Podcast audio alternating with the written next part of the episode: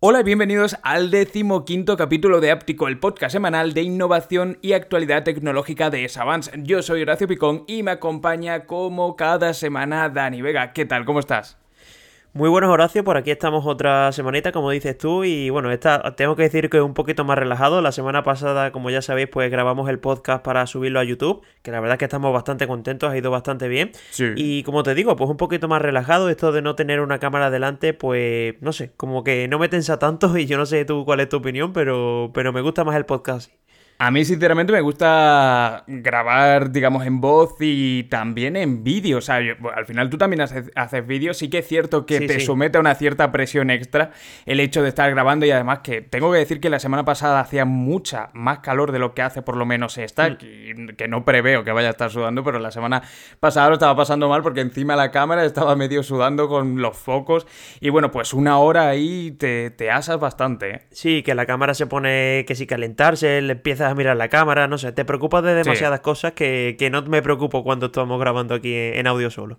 Sí, pues nada, 15 capítulos ya, este es el decimoquinto, como he dicho al inicio, vamos a hablar del Samsung Galaxy S23 que se han filtrado y ahora recién salidito del horno. Acabas de poner la información del Ultra aquí en el guion porque mientras hacíamos la conexión para, para hablar eh, se estaba presentando, vamos a hablar también de una pantalla enrollable que ha presentado Samsung junto a Intel del nuevo iQOO, que es el, eh, uno de los dispositivos que van a ser top para el año que viene, de cómo ha metido WhatsApp nuevas funcionalidades de eh, salas, digamos, en llamadas. Vamos a hablar también de eh, eh, pruebas holográficas que se está haciendo desde las diferentes empresas tecnológicas de Europa. Y sí, habéis escuchado bien, de llamadas holográficas. Vamos a hablar de la filtración del GTA 6, del actor de doblaje de Darth Vader, de muchas cosas interesantes. Y comenzamos por el evento, simplemente por comentarlo, ¿no? Porque obviamente sé que al final hay mucha gente que nos está siguiendo aquí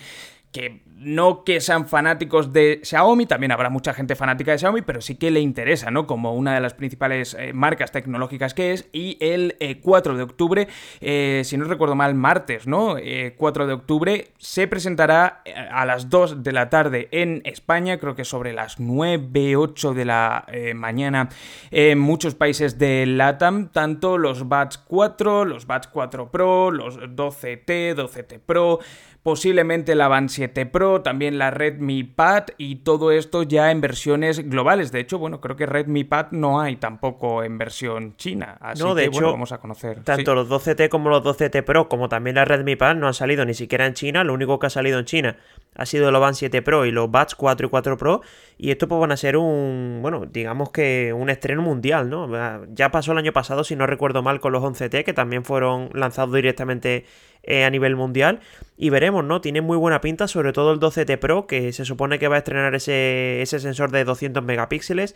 No sabemos si esto se va a traducir en una fotografía, bueno, así brutal, esto no lo sabemos todavía. Y también la duda de si la colaboración con Leica la van a dejar simplemente para la gama más top, es decir, los Xiaomi 13, Sí. Xiaomi 13 Pro cuando lleguen, o si lo van a meter en estos 12T, ¿no? Yo creo Parece hay que una no, duda. porque ayer mismo fue, sí, eh, hice un vídeo hablando sobre el 12T, el 12T Pro, que ya sabemos todas las especificaciones, no nos vamos a poner a comentar, digamos, una por una. Bueno, os la digo rápidamente, venga, ya me enrollo, 6,67 pulgadas de pantalla AMOLED de algo más de resolución que eh, Full HD. También contaremos en el 12T normal con el eh, MediaTek 8100, si no recuerdo Sí, sí. mal, eh, con el Qualcomm 8 Plus generación primera en el modelo Pro, 120 vatios de carga rápida, 5000 miliamperios de almacenamiento. Os lo estoy diciendo todo en memoria, eh, que yo tengo una memoria de mierda, pero para estas cosas no sé cómo lo hago. Hombre, has dicho, que- has que me dicho acuerdo. 5.000 miliamperios de, de almacenamiento, o sea, De almacenamiento de batería, de batería, tampoco estaba de- de- del todo equivocado. Y de almacenamiento, eso sí, parece que va a salir la versión normal con 128 o 156 y no sé si de 512, eso es lo que más, eh, digamos, está como colgando, no encontré mucha información al respecto a eso y bueno, recordemos que el modelo Pro va a tener 200 megapíxeles en el sensor HP1 de Samsung y el modelo normal, el modelo 12T, eh, un nuevo también sensor pero de 108 megapíxeles. Esos serían los grandes, las grandes diferencias y a todo esto venía que en los renders que hemos conocido y no solo renders, sino también una imagen filtrada no aparecía nada de Leica. Parece que sí que efectivamente se van a reservar esto para las gamas más top. Y ahora, de hecho, en unas cuantas noticias vamos a hablar de Leica y el partnership, la colaboración que tenía con Huawei. Sí, y lo que dices tú, al final eh, los teléfonos pues, van a ser seguramente una pasada. Veremos también a qué precios salen en España, que es lo que más dudas generan, sobre todo cómo están los precios a día de hoy. Pero bueno, yo creo que es una, una, presentación, diría que de las importantes, de las más importantes que vamos a tener en, todo el año de Xiaomi, porque bueno, son teléfonos interesantes, la Redmi va, creo que también va a tener mucha repercusión, porque ya de hecho la Xiaomi Pad 5 se vendió como churros, y veremos, ¿no? La duda ahí de la Band 7 Pro, que no se sabe si va a salir, no sé si la dejarán más adelante, no tengo ni idea, pero veremos, ¿no? Ya la verdad es que yo tengo muchísimas ganas de que salga, pero de momento no sabemos nada.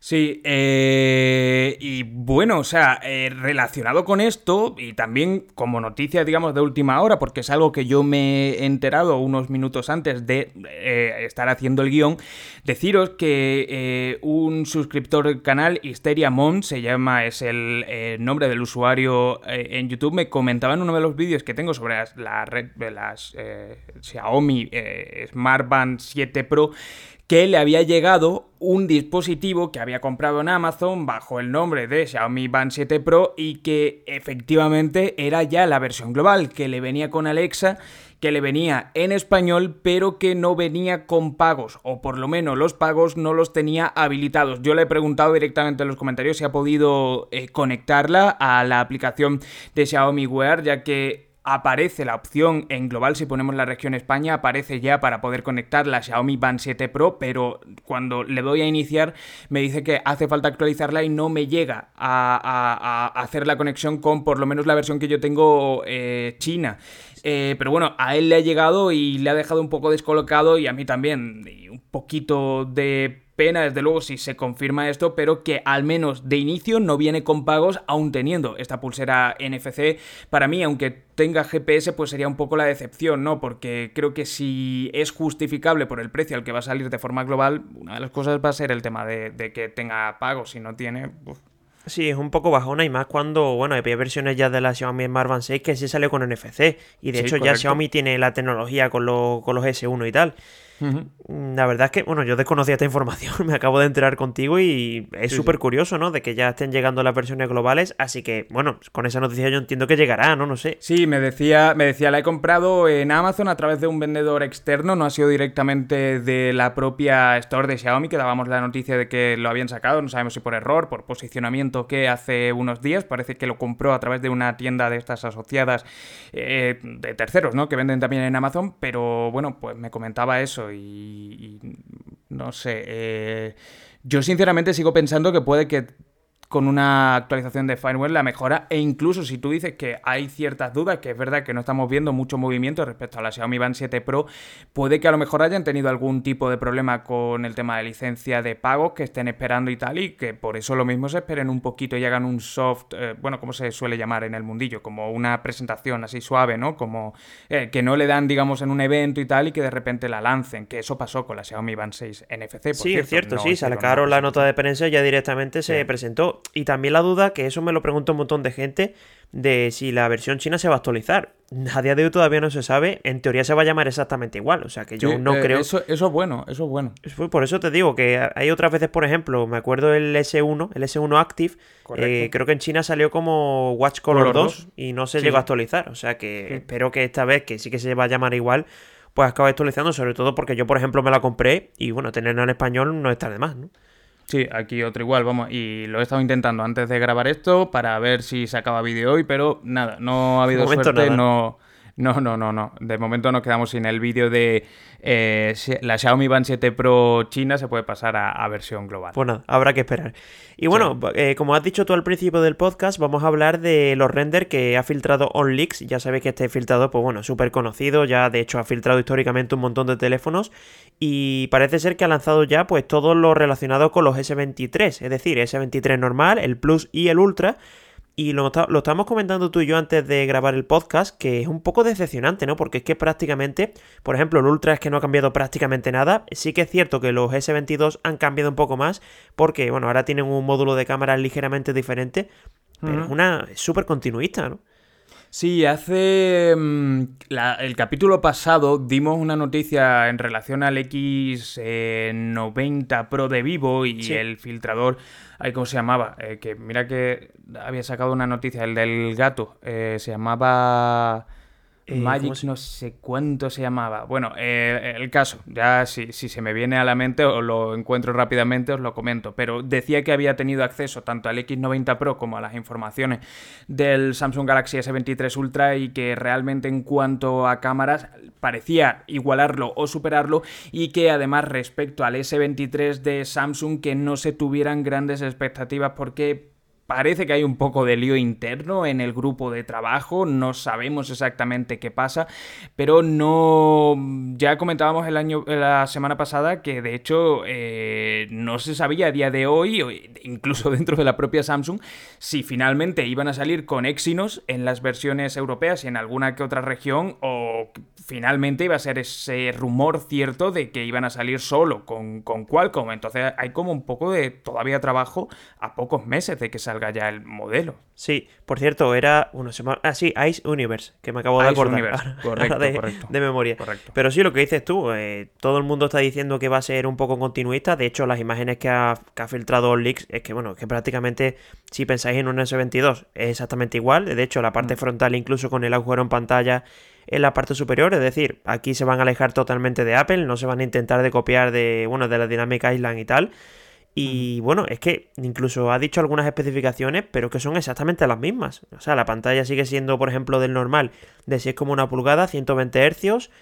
Y es que la del Plus y la del Ultra, pues también. Es que incluso te diría que las imágenes que han compartido tienen casi hasta los mismos fondos de pantalla, ¿no? Sí, sí eso, eso te lo decía con el Ultra. De hecho, en la noticia la dejaremos directamente también en en las notas del capítulo, eh, pero aparecía, digamos, las diferencias que hay entre el S23 y el S22, que normalmente esto no es necesario, pero claro, como no se encuentran diferencias realmente cuando tú lo ves, pues lo, apuntaban y, es la parte trasera, digamos, que tiene eh, una curvatura y deja de ser tanta curvatura en el caso del S23, pero mínimo y digamos era un poco más recto y no solo un poco más recto, sino también los cantos como un poco más achatados, una tendencia más a, un esto que voy a decir es un sinsentido, pero como un cuadrado circular en el sentido de que es, como un poquito más cuadrado dentro de que sigue siendo, teniendo los bordes redondeados, ¿no? Eh, pero mínimo hiper sutil. Sí, es como, es como lo justo, cámara sí, sí, sí. Lo justo como para que no te entre la funda. Para que nos entendamos, ¿no? Es cierto, sí, sí, sí. Sí, sí, parece que, lo han hecho. A ver, personalmente, a mí el acabado del S22 me encanta, el S22 Ultra también. Lo único que lo pondrán a lo mejor. Bueno, ya lo hemos visto también con el Flip 4 eh, y el Flip 3. Son dos dispositivos que son prácticamente iguales tienen alguna pequeña diferencia y supongo que también lo meterán aquí.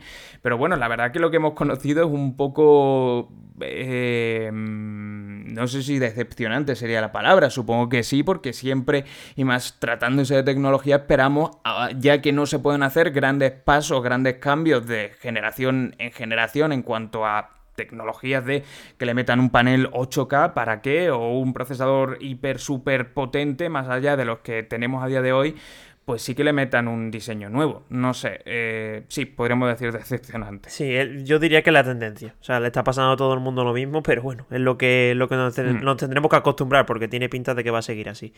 Y bueno, precisamente nos vamos a salir a hablar de Samsung porque esta semana, eh, bueno, han presentado un prototipo junto a Intel que la verdad es que es súper interesante. De hecho, si no recuerdo mal, la semana pasada estuvimos hablando de algo relativamente parecido también de DLG que bueno, estuvimos hablando que LG ya no hace teléfonos, pero bueno, sí que estaba investigando por ese lado.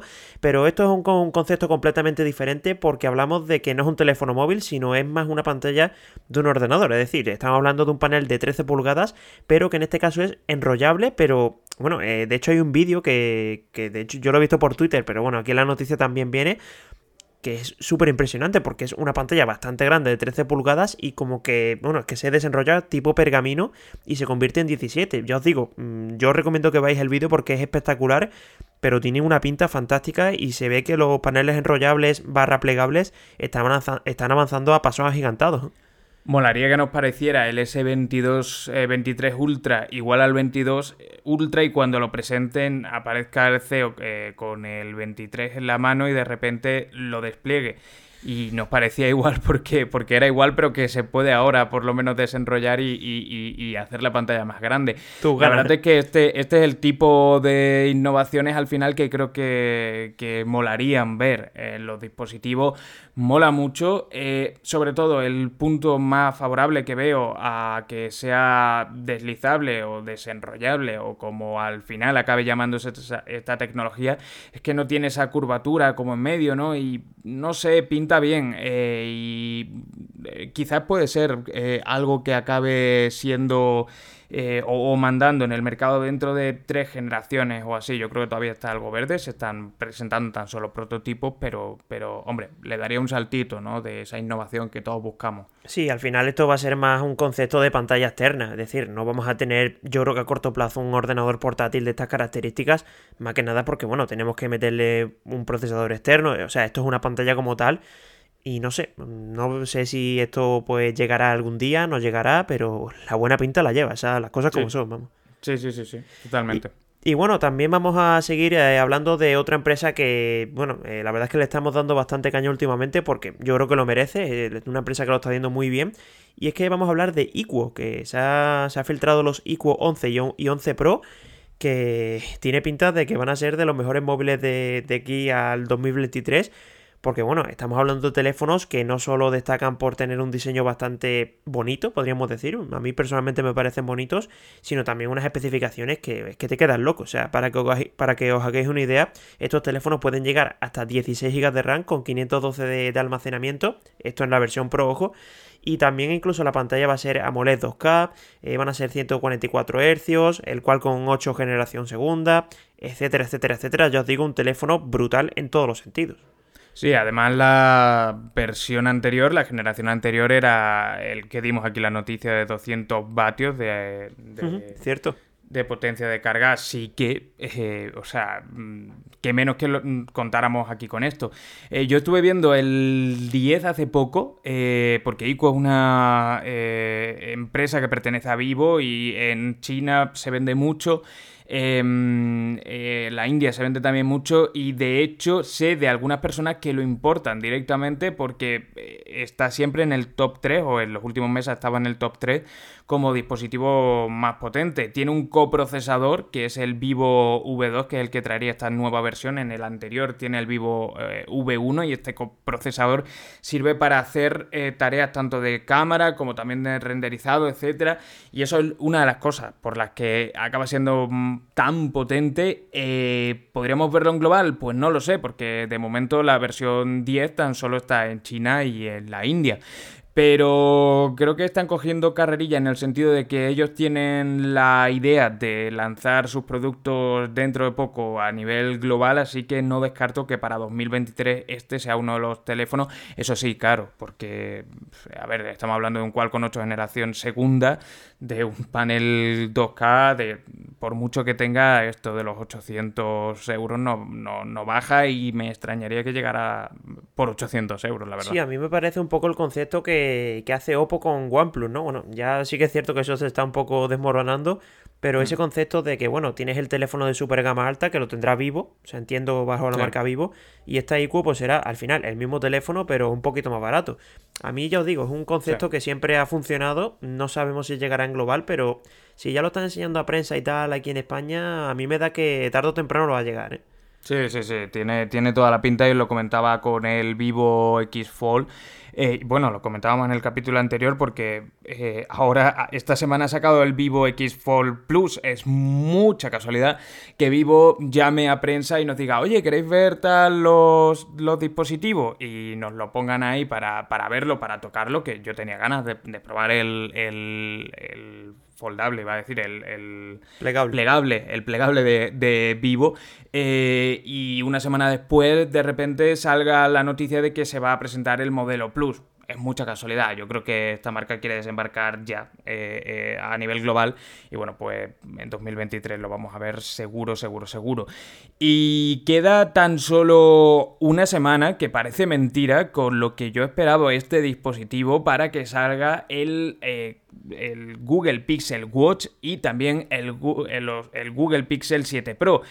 Eh, al que esperaba sinceramente era el Pixel Watch, el Pixel 7 Pro, bueno, pues tenía ganas de que saliera al mercado, pero tampoco lo esperaba tanto, aunque ahora que hemos conocido ya sus especificaciones, lo cierto es que después de haber probado el 6A, mm, a ver, es obviamente mejor, eh, tiene una construcción mejor, es más grande. Eh, tiene rollo, o sea, a mí Google me parece que está haciendo cosas interesantes, sobre todo a quien nos gusta eh, las cámaras, el, sacarle eh, partido a la fotografía y al vídeo de un terminal cuando tuve el 6A, que es un terminal de gama media, te das cuenta de lo bien que funciona. Pero voy a hablar primero del Pixel 7 Pro y es que hemos conocido sus características que más o menos eh, estaban ya mm, todas filtradas. El Tensor 2, ese nuevo procesador de Google, que no acaba de gustar del todo porque parece que tiene ciertos problemillas. Pero bueno, aparte de esto, con lo que yo me he quedado, eh, y creo que os deberíais quedar vosotros, es que tiene 30 vatios de carga. Que, ojo, o sea, es 2022, un dispositivo con vista a 2023, 30 vatios de carga. Yo entiendo ese discurso de que tengamos que ser conservadores, la degradación de la batería, etcétera, etcétera. A mí, sinceramente, llevo ya más de medio año con el 12 Pro cargándolo a 120 vatios. La degradación de la batería, yo no la estoy notando si existe. Y 30 vatios, eh, yo sufrí mucho el 6A cuando lo tuve y cargaba tan lento. Ah, yo es que tengo un 11 Pro, de un iPhone 11 Pro, o sea que, bueno, incluso cuando ahora me quiero comprar, ya lo dije la semana pasada, pero me compraré el 14 y también sigue teniendo 20 vatios. O sea que a mí 30, vatios, a mí 30 vatios me parece hasta mucho. O sea, vete tú, vete tú Pero sí, es cierto, porque yo, por ejemplo, tengo por aquí un Xiaomi 12 y ya me parece que 67 es una burrada. O sea, que en media hora lo tengo cargado al 100%. Mm. Y que sí, que puede degradar, que solo se carga por la noche pero por lo menos mételo, ¿sabes? Yo, vale, venga, degrada y tal, ya, ya lo, usaré yo como lo, quien no, quien no quiera Quien no quiera hacerlo, que no, que no lo meta. O sea, que, que, se compre o que directamente tenga como una opción por... Bueno, de hecho, eh, ojo, en, en Xiaomi...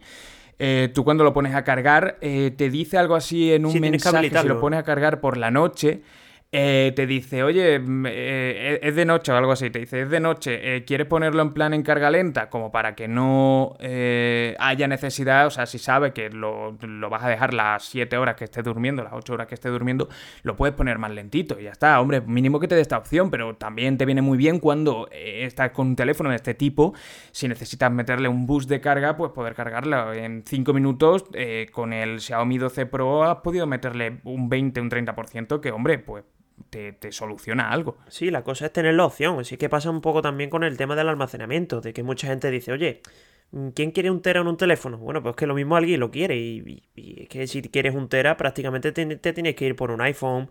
No sé si hay alguno más, pero es que tienes que tirar por ahí. Sí, Samsung, Samsung creo que también tiene. Sí, me sonaba que el Fold, ¿no? Eh, la verdad que no lo sé, pero diría que el Ultra también tiene opción de un tera. No recuerdo, pero bueno. Puede ser que no.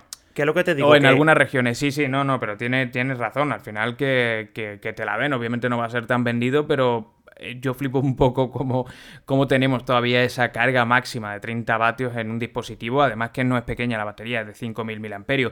Y nada, el Pixel lo comentaba básicamente porque se ha desvelado lo que es la caja, algo eh, o una noticia, la verdad es que muy gráfica como para comentarla en un podcast, también es cierto, pero vamos, una caja eh, cuadrada, normalita, tipo Google, con un render del Pixel Watch en la portada, por así decirlo, de la propia caja y abajo pone Powered by Fit Fitbit o, algo así, que ya supongo que sabréis que Google compró Fitbit hace un par de años o, así, y bueno, pues integra lo que es la tecnología, simplemente eso, que sepáis que la semana que viene hablaremos del Google Pixel Watch, porque creo que era un día después eh, de la presentación de Xiaomi, eh, cuándo se va a presentar este terminal, que desde luego, pues eso, como os digo, guaros en su interior, y le tengo ganas a pesar de también haberos comentado ya en varias ocasiones que creo que es un dispositivo que se nota que tiene un desarrollo en tiempo de, hace ya demasiado y que quizás está un poquito obsoleto.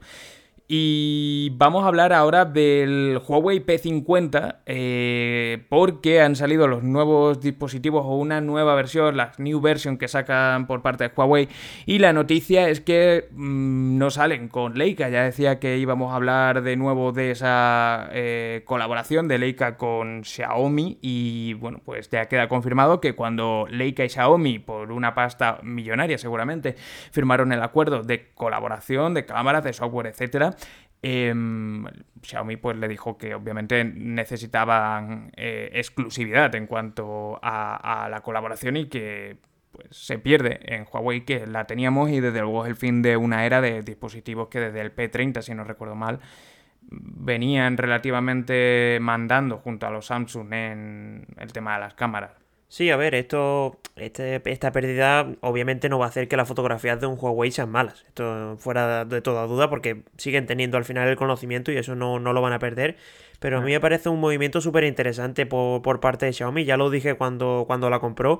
Básicamente porque Xiaomi está intentando coger el relevo de Huawei. o sea, la posición que tenía Huawei la está cogiendo Xiaomi. Y al final esto es un movimiento de que la gente va a asociar de...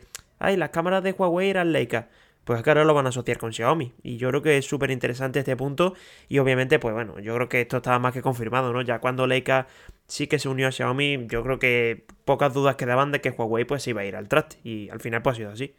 Sí, no, solo ha sido la confirmación de, del hecho, por así decirlo. Pues sí, y nada, vamos a pasar con la siguiente noticia, que bueno, esta tengo que decir que tengo ahí un poco de duda, a ver si me, me, lo resuelves tú, pero bueno, ahora lo vamos hablando. Y es que parece ser que WhatsApp va a habilitar una función que, bueno, que básicamente, para que nos entendamos, no sé si habréis usado alguna vez Google Meet, que de hecho Horacio y yo lo utilizamos para grabar estos podcasts, pues básicamente se puede... Sí, eso. Te iba a decir que se puede crear una reunión para, bueno, una reunión con otra persona y puedes copiar un enlace. Pues ahora WhatsApp nos va a permitir esto. Ya te digo, a mí esto me parece que tiene menos sentido en WhatsApp porque al final, pues bueno, tú haces videollamadas con tus contactos y tal. Esto sería como una especie de parche a cuando no tienes, mm, digamos, una conversación con esa persona, no lo tienes guardado en la agenda, pero ya te mm. digo, mm, yo no le veo tampoco el sentido, pero lo dicho, lo van a añadir, es un añadido y a mí no me parece que esté mal. Quizás será a nivel empresarial, en el sentido de ese hueco que están buscando con WhatsApp para empresas eh, a nivel soportes, quizás es un movimiento raro, a mí también me ha sorprendido al verlo, pero bueno, como al final WhatsApp yo creo que es una de esas pocas eh, aplicaciones que tenemos en común seguramente todos los que estemos escuchando este podcast, bueno, pues que sepáis que eso, que ahora vais a poder generar como enlaces de conversaciones, salas de conversaciones para pasársela a cuatro personas random y entrar ahí sin necesidad de tener un grupo, por ejemplo, o, algo así, o, o siquiera dar, entiendo tampoco los números de esas otras personas. Sí, entiendo que será por eso, por temas de privacidad o incluso empresarial, pero a nivel de un usuario normal y corriente no creo que tenga mucho sentido, porque al final tienes el contacto guardado, lo llamas y punto. No le veo tampoco. Y además, bueno, por cierto, el único requisito que van a poner es que la otra persona tenga que estar la de WhatsApp. claro, no, es que si no, un requisito loco, pero bueno. Hombre, la verdad es que estaría bien que se hiciera a través de navegador, que tú al final me pasas el, link de Meet y me meto a través del Safari, a través del, del Chrome, te da mucha más versatilidad. Puedes usarlo en una tablet, lo puedes usar en un ordenador, ¿no? Que al final tiene webcam, muchos Sí, pero es lo que te decía, que al final Meet sí que tiene más sentido porque, bueno, mm, no tienes el contacto guardado como tal, y ahí pues sí, que es un poquito más externo. Veremos, a mm. ver cómo funciona también, que esto ya sabéis que suele ser un poco prueba y error, pero bueno, eh, ya sabemos que las llamadas de WhatsApp pues sigue, bueno, a día de hoy ya están más que, más, más que instauradas en el mercado y no creo que vaya a fallar, pero bueno, como curiosidad, ahí tenéis la noticia para que nos entendamos. Y bien, eh, vamos a pasar también con otra también que tengo que decir que es interesante, pero a mí me, me genera un poco de... no sé cómo, cuál es la sensación, pero bueno, yo os la comento. Básicamente es que Francia ha dicho que va a prohibir la recarga de vehículos eléctricos en ciertos horarios. Ojo, esto no va a ser en cargas públicas que podéis hacer en la calle, es decir, cuando vais al corte inglés a comprar y dejáis el coche cargado, esto no va a tener restricciones. Bueno, obviamente esto es en Francia, ojo, eh, todavía en España no está, pero esto van a ser para cargas de particulares. O sea, básicamente... Mm, bueno, es que de hecho no sé cómo lo van a hacer. Porque... Tengo, tengo que decir que, lo está valorando. ¿eh? Que has dicho que, lo, que lo va a... O, ha dicho como que, que, que, no, fuera a hacerse así. No, sí, a ver, todavía no es oficial, pero que, lo están pensando seriamente. Sí, sí, sí. No, lo, digo por si alguien nos escucha en Francia o, se va a ir a, vivir a Francia y tiene se acaba de comprar un Tesla que no, no hay problema, o cualquier otro coche. Sí, pero es lo que te digo, que, a mí esta noticia me genera la duda de ¿y cómo lo van a controlar? O sea, ¿van a tener un chip para que se detecte que se está cargando esa hora? ¿Va a haber un policía por casa que lo va a vigilar? Eh, la cosa es que, a ver, yo no tengo ni garaje, ni coche eléctrico, ni cargador, o sea, no tengo ninguna de las tres cosas, pero hasta donde yo sé, em, es relativamente fácil saber quién tiene una carga particular porque tienes que tener como un plan aparte. No es así si obviamente tienes una vivienda unifamiliar, pero si tienes un dispositivo, o sea, eh, tienes el punto de carga en tu eh, garaje, por ejemplo, me refiero a un bloque, tú tienes que dar como un punto de carga extra. Eh, entonces, a nivel estadístico se puede saber, pero también entiendo que esos Smartbox, eh, creo que se llaman así, o Smart Charger o algo así, eh, obviamente tienen el software necesario como para que si viniera una prohibición por parte del gobierno para que no se pudiera cargar en cierta franja, pues no se cargara no tiene mucho sentido. Esto sobre todo viene porque en Reino Unido sí que lo hicieron eh, efectivo en teoría para 2023, aunque no se ha acabado concretando, pero de hecho hay un margen horario que ya está puesto. Sí, sí, bueno, no ha entrado en vigor todavía en Reino Unido, pero sí que es cierto que, por ejemplo, mm, por las mañanas de 8 a 11 no se va a poder cargar y también por las tardes de 4 a 10, o sea que es un horario bastante tocho, este de por la tarde son 6 horas, a mí me parece un poquito excesivo, pero bueno, eh, básicamente esto va a ser para controlar un poco el consumo eléctrico de, las familias. Ya sabemos que estamos ahora en una crisis energética. Y ya te digo, mm, una noticia que para todos los que les guste el tema de los eléctricos, pues yo creo que va a ser un poco decepcionante por eso mismo, ¿no? Porque al final, que ya te compres un coche que vale una pasta y al final estés teniendo muchas restricciones, ya sé que es adaptarte a la situación, o sea, pero a mí me parece un poco fuerte. Yo eh, no entiendo bien la noticia y la lógica, porque por una parte, eh, hace, no sé si llegamos a dar la noticia, pero hace un par de semanas salía la noticia de que Francia quería directamente como sacar una especie de leasing público Ah, para ayudar o promover entre las familias a comprar coches eléctricos. Y por otra parte me estás diciendo que no voy a poder cargarlo. Esto, por ejemplo, no sería efectivo ni los fines de semana ni los días festivos. O sea, básicamente es una medida para no sobrecargar la red eléctrica, entiendo, pero por otra parte me estás diciendo cómprate un coche eléctrico, que las infraestructuras están preparadas, que no hay problema, te damos ayuda, ayudas públicas, ¿no? Que al final vienen del bolsillo de todos y que por otra parte, pues se ponga una zancadilla así, es incoherente. Eh, por eso dudo un poco del, propio discurso, ¿no? De, de, la propia medida, de la propia lógica de todo en este caso. Y bueno, la noticia siguiente también tiene un poquito que ver con este tema de los eléctricos. Si quieres la comentamos, pero es eso, es un poco la incoherencia de la prisa que por... O sea, os diré yo personalmente me considero bastante a favor de los eléctricos, pero sí como persona que ha probado, en este caso, espero probar el Polestar dentro de poco, pero he tenido, he podido probar durante un par de semanas dos Teslas y me he dado cuenta como realmente eh, ni siquiera una ciudad como Madrid, si tuviera o si tuviéramos más personas, coches eléctricos, podría soportar eso, más que nada porque no hay carga pública suficiente, si no tienes un cargador, o sea, un, cargador propio en tu bloque, es un podría llegar a ser un problema. Eh, entonces, no sé, pues eso, un poquito la incoherencia del discurso. Sí, y bueno, la siguiente noticia es lo que decías tú. Eh, no es íntimamente relacionada con el coche eléctrico, pero sí que es cierto que tiene bastante que ver.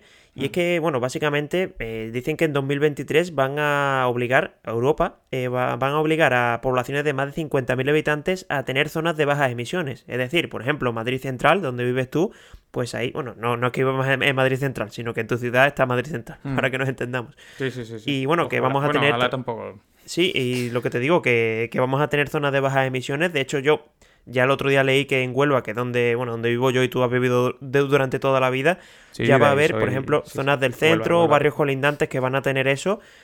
A mí me parece un poco fuerte, pero bueno, que, que sepáis que en 2023 tiene pinta que, que va a entrar en vigor. Sí, en el caso de Huelva es otro tipo de incoherencia porque tenemos allí unas industrias y un polo químico bastante contaminante en sí y, bueno, al final vamos a restringir lo que es el tráfico a, algo que, digamos, proporcionalmente no es tan eh, contaminante como la industria y, bueno, pues al final son ciudades de más de 50.000 habitantes esto viene por una directiva europea adaptada luego al marco español que dice eso, que en 2023 tienen que estar, pero hay un caos porque es que los ayuntamientos no sé qué han estado haciendo en estos últimos meses para adaptar lo que es las medidas. Luego también entramos, o sea, es que es una noticia que realmente tiene muchos y yo sé que a muchos oyentes de, de hecho no les va a interesar, pero realmente la problemática que tiene también es la situación que estamos atravesando, los mínimos meses que vienen en los que a lo mejor muchas familias no van a querer dar el salto a gastarse el dinero que cuesta un eléctrico si quieren seguir teniendo una opción de movilidad donde puedan acabar entrando en todos los sitios, eh, es que es un tema que, a día de hoy, en 2023, con el contexto actual que tenemos, entra raro. Hace dos años a lo mejor podíamos estar todos más o menos, pero ahora que viene 2023 con la situación que tenemos encima de todo, toda la incertidumbre tal, es un poco raro y además eso, que los ayuntamientos no están haciendo el, trabajo. Sí, yo creo que al final va a acabar media población con un patinete eléctrico, aunque también le están poniendo un, montón, de restricciones. esa, esa, es otra de las cosas, porque a mí el patinete eléctrico me parece un, gran medio de transporte, incluso la bici eléctrica. ¿Qué pasa? Que aquí en Madrid eh, tienes que circular por la carretera también, aquí, con el riesgo que eso conlleva. Ah, bueno, ahí en Huelva también, sí, claro. En Madrid puede que haya incluso más, porque es proporcionalmente más grande. Bueno, es más grande, ¿no? Pero que quiero decir que vamos por un lado a una cosa, pero no se ponen facilidades para otra. Es un poco incoherente todo. Esto también es tecnología e innovación y por eso lo comentamos aquí. Tengo que decir, eso sí, y acabo que, que en Italia, que estuve, en Francia no lo sé porque estuve en menos pueblos y tal, pero en Italia que estuve en prácticamente todos los pueblos y todas las ciudades, eh, ahí con la tradición que tienen de coches, de motos, etcétera, de combustión, eh, tenían todos los sitios donde fui eh, zonas de bajas emisiones. Todas, hasta el pueblo más pequeño, no se podía entrar. Entonces, también quizás es un cambio de mentalidad que, vamos a necesitar hacer y dentro de, cinco años, pues lo... Yo no estoy en contra, ¿eh? que, que, conste, pero sí que estoy en contra de un poco la incoherencia de hago por una parte una cosa, pero no lo facilito de otra. Eso me parece un poco raro como, como ciudadano y como también persona que sigue este sector. Sí, es que cuando estás incentivando algo, mm, no tiene sentido que por otro lado lo estés restringiendo, ¿no? Yo creo que al mm. final la, la reflexión, y como te digo, le pasa un poco lo mismo al patinete eléctrico. Por un lado, me estás diciendo que no contamina nada, que lo puedes guardar en cualquier sitio, que es súper versátil, pero por otro lado me estás diciendo que, que si multas, que si casco, que si no sé qué. O sea, a ver, que sí, que, tiene, que tiene sentido, Por ejemplo, si, lo llevo, que lo comentaba en el vídeo, que del último y el único eh, patinete que he analizado, si me lo llevo a jugar al pádel, por ejemplo, no puedo meterlo dentro del polideportivo por mucho, muy poco que, ocupe y lo tengo que dejar fuera de la calle con el riesgo que eso conlleva, porque encadenar realmente un patinete que no se lo lleven tampoco es... Y depende del patinete, o sea, que hay patinetes que es más fácil, otros que no. Por eso, no sé, eh, creo que se podrían hacer cosas de mejor manera o con mayores alternativas. Y bueno, pasamos ya porque eso, este tema a mí me, gusta bastante porque creo realmente que se pueden hacer las cosas bastante mejor de lo que están haciendo. Pero hablamos de esas llamadas holográficas que, que comentábamos al inicio y es que las principales operadoras telefónicas de Europa, entre ellas Orange, Vodafone y todas esas a las que muchos odiáis y amáis quizás a partes iguales, pero bueno, casi todo el mundo tenemos, digamos, vendetta con alguna de ellas por cosas que nos hayan pasado, porque recordemos que las operadoras, de hecho, son las empresas con mayor eh, número de quejas que reciben al, anualmente, vamos, que, eso es así, es un dato objetivo. Bueno, pues han empezado pruebas eh, de llamadas holográficas, pasando, digamos, una imagen 2D a través de una especie de proyector a que sea en 3D, es algo muy rústico, es algo que no se está ni siquiera planteando un estándar, pero ese conglomerado de, mm, eh, de, de, empresas pues eh, están probando esto por si en un futuro fuera posible de alguna manera. No sé cómo exactamente, pero, pero bueno, pues eh, ahí está el titular que, desde luego da para clickbait porque curioso es. Sí, porque a todo el mundo, te iba a decir, a todo el mundo nos gustan las películas de, del futuro, ¿no? Y siempre pues estamos con las llamadas holográficas y tal. Yo, sinceramente, a opinión personal, ya con las videollamadas, no creo que tenga mucho sentido. A decir, para ciertas cosas sí. Pero no sé, tío. A mí para estas cosas, no sé, se me ocurre, por ejemplo, que sea una persona que quiera dar una conferencia y no tenga que estar físicamente en el sitio. Pero es que aún así lo puede hacer con una videollamada.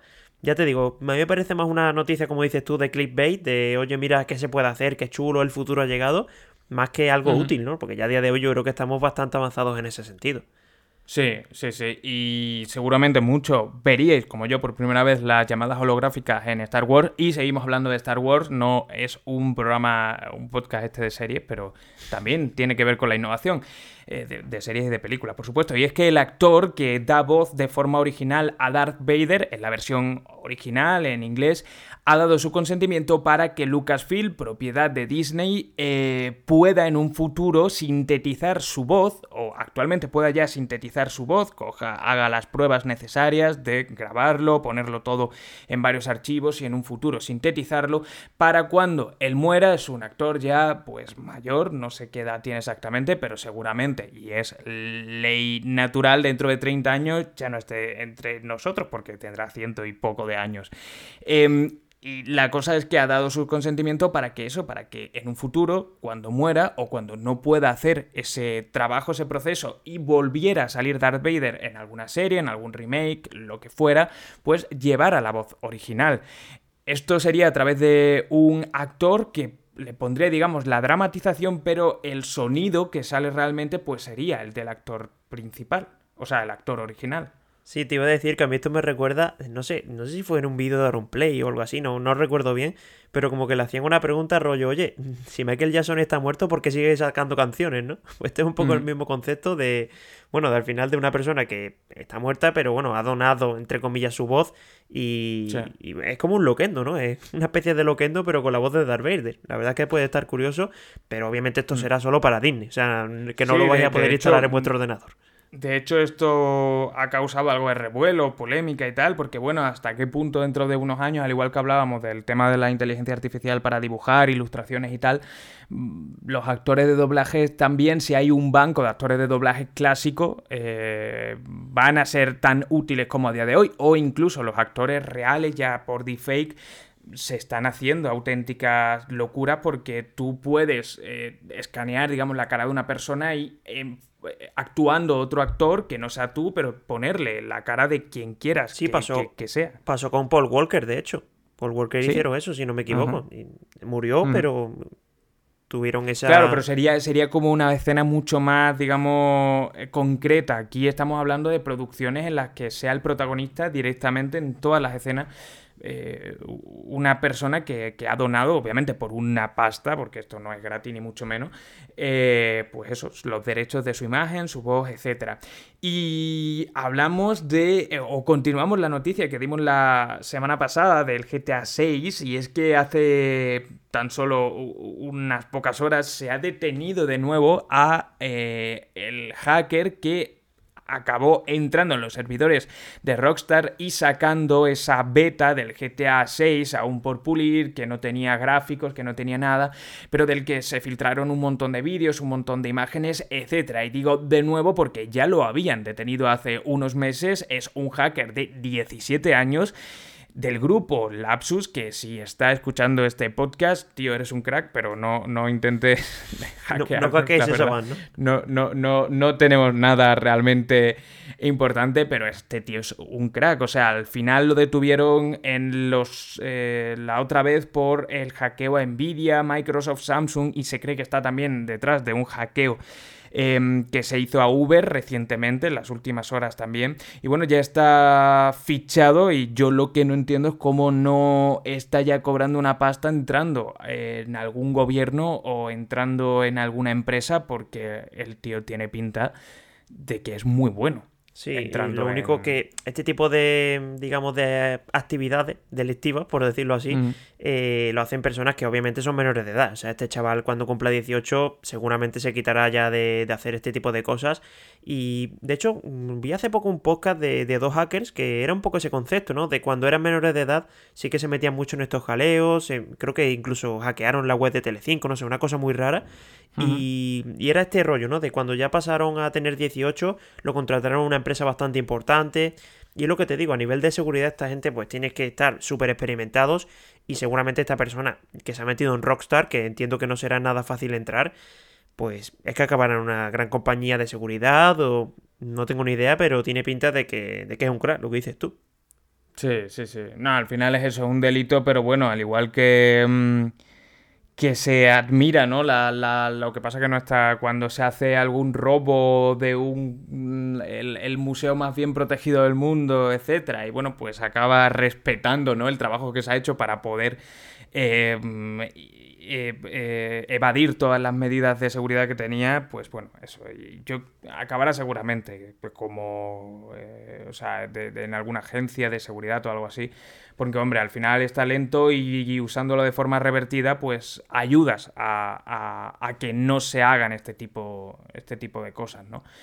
Y ya por último, hablamos de otra continuación de noticias, esta la dimos hace dos semanas, hablando de la misión Artemis 1, que por cierto, no lo vamos a comentar aquí, pero el, eh, la sonda que iba a impactar contra la Luna de ese asteroide que iba a pasar cerca de la Tierra y que iba a ser, digamos, una avanzadilla de un posible programa en un futuro para desviar un asteroide si viniera directamente a la Tierra, ha sido un éxito en el sentido de que ha impactado y podéis ver las imágenes. No lo comentamos porque no, no lo comentamos mucho, porque ya lo estoy comentando, pero no lo comentábamos mucho eh, porque, bueno, ya es de hace unos días, pero si no habéis visto las imágenes, vedlas porque eh, está muy chulo cómo impacta y ahora dentro de unos, mm, creo que un año así, una sonda europea irá a ver los cráteres que ha dejado y a comprobar que realmente hemos conseguido desviar la trayectoria de, ese meteorito, que al final es algo que a mí, al menos como persona eh, y parte de la sociedad, me deja un poco más tranquilo el saber que si viniera un meteorito a la Tierra, pues no, no impactaría con esa facilidad. No sé si tú has visto las imágenes. Sí, las he visto. Y te iba a decir que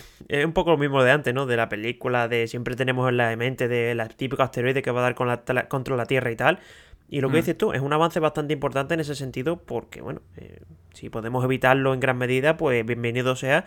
Siempre hay que estar precavido y más con esta cosa que entre comillas no lo podemos controlar y por lo menos la seguridad, la tranquilidad mental de decir, oye, si pasa algo relativamente grave lo, lo podemos llegar a desviar. Así que buenas noticias. Yo, yo, sinceramente, a ver, sinceramente no quiero verlo, pero me eh, eh, fantaseo con ese momento en el que se diga como en la película de Netflix, eh, está viniendo un asteroide hacia la Tierra, mm, vamos a ponernos de acuerdo. A día de hoy, Rusia, Estados Unidos, China, las tres mayores potencias, por así decirlo, India y alguna que otra más, y Europa. ¿eh?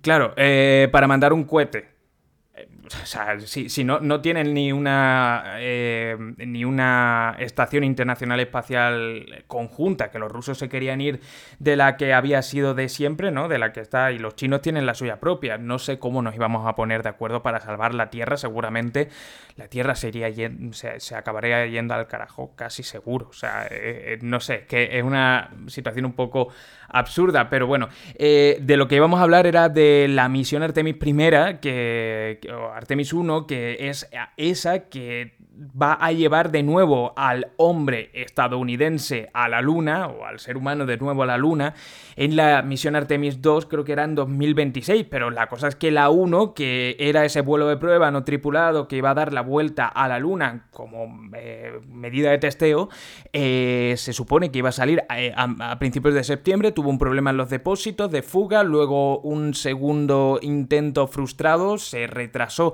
hasta mediados de septiembre, luego a finales de septiembre y ahora mira qué mala suerte que hay un huracán que le ha pasado por encima y que, bueno, nos ha destruido, pero la tienen protegida y no, no va a poder salir. Y el problema es que la siguiente ventana de lanzamiento, ese momento en el que la Luna está más cerca de la Tierra y de esa manera es más sencillo mandar con menos esfuerzo, con menos combustible y con los datos que tenían programado, digamos, en la misión, eh, no se va a producir hasta dentro de ya bastantes semanas. Por lo tanto, esta misión se retrasa y peligra bastante eh, uno de los grandes proyectos espaciales que tenía Estados Unidos con un poquito la vergüenza internacional que yo creo que les está suponiendo, que no estamos viendo muchas noticias, pero esto no tiene que ser plato de buen gusto para la administración Biden, a pesar de haber sido, digamos, una iniciativa de, de la administración de Trump. Sí, y al final la inversión que habrán hecho también, ¿no? entiendo que, les habrá hecho bastante daño por eso y que al final eso es prestigio internacional. Entiendo que, eso también le, estará, le estará molestando bastante y yo qué sé, tío, esto lo veo yo como la, como la historia del nunca acabar. Parece ser que siempre ocurre algún problema y da la sensación de eso, ¿no? De si no hubiese sido el huracán, hubiese sido algún depósito, hubiese sido algún proyecto. No es que no tengo ni idea, mala suerte. Muy mala suerte, la verdad, muy mala suerte. Eh, el, no me acuerdo en qué peli era, pero bueno, se, explica como la misión Apolo 11, si no recuerdo mal. y por la primera que llegó a la Luna y tuvieron muchísimos problemas también para llegar, finalmente llegaron y tal, pero bueno, que en 2022 y sobre todo con China lanzando cositas y con SpaceX, una empresa privada eh, con financiación tal, que se está dejando también mucho dinero, eh, pues que consigan más avances que ellos, al equipo de la NASA le tiene que estar doliendo un montón, un montón seguro. Y más con los recursos que tienen ellos, que es lo que dices tú, lo otro es una empresa privada. O sea, que, que una empresa privada al final te gane en ese sentido. Sí. No tiene que Esperemos ser. Que, demos buenas noticias en las próximas semanas sobre esto, porque a mí personalmente, mm, por el show, eh, me apetece muchísimo ver esta, eh, esta pedazo de nave, porque recordemos que es la mayor nave que nunca se ha construido hasta que esté la Starship de SpaceX, que esté a punto, el SLS de la NASA, que es esta nave, es el, mayor armatoste, eh, es que es básicamente un crucero, pero puesto en vertical, o sea, que es un, buen armatoste. Pues verlo en funcionamiento, porque desde luego es un gran paso, sería un gran paso para la humanidad, ¿no? Y con esto acabamos, em, y bueno, pues eh, algo de mix hemos tenido, he intentado meter más noticias de, innovación porque tampoco es que haya muchas de pura tecnología de móviles y tal. Estamos en un impasse un poco de nuevos dispositivos que van a salir en las próximas semanas, sobre todo de cara a Navidad. Pero bueno, esperemos que ya eh, las próximas semanas vayan llegando más cositas, sobre todo más gadgets. He hecho, he hecho en falta gadgets curiosos, no sé, no, estamos viendo muchos en las últimas semanas, en los últimos meses. Sí, hombre, ya a final de año entiendo que las empresas estarán más centradas en sacar lo que dices tú, las campañas de Navidad, de sacar dispositivos que se vayan a vender bien. Y la innovación yo creo que la dejarán, o yo qué sé, para el CES de Las Vegas o incluso para el mobile. Veremos, mm. pero seguro que llega algo, eso seguro. Sí, sí, sí, seguro. Aquí estaremos la semana que viene, como siempre, ya en el 16 hemos pasado esa barrera de los 15 y nada, muchas gracias por estar escuchándonos un día más, una semana más. Muchas gracias, Dani, por, por acompañarnos y un abrazo. Pues nada, nos vemos la semana que viene. Esperemos que, haya noticias interesantes, que seguro que sí, que hay presentaciones por ahí pendientes. No, sin, noticias, sin noticias sobran. que al final aquí yo tengo que quitar porque hay, hay muchísimas cosas si no, nos, llevamos aquí tres horas, que por cierto no me importaría, ¿eh? eh todo se ha dicho. Sí, sí, sí. Así que nada. Va a quedar, va a quedar creo que vamos a hacer el récord de capítulo más corto en tres o cuatro hacía que no hacíamos algo tan cortito. Yo qué sé. No, no pasa nada. Mucho, no lo perdonarán seguro. sí, sí, sí. Así que nada, un abrazo a todos. Lo dicho, nos vemos la semana que viene. Encantado de estar por aquí y un saludo a todos. Un saludo, hasta luego.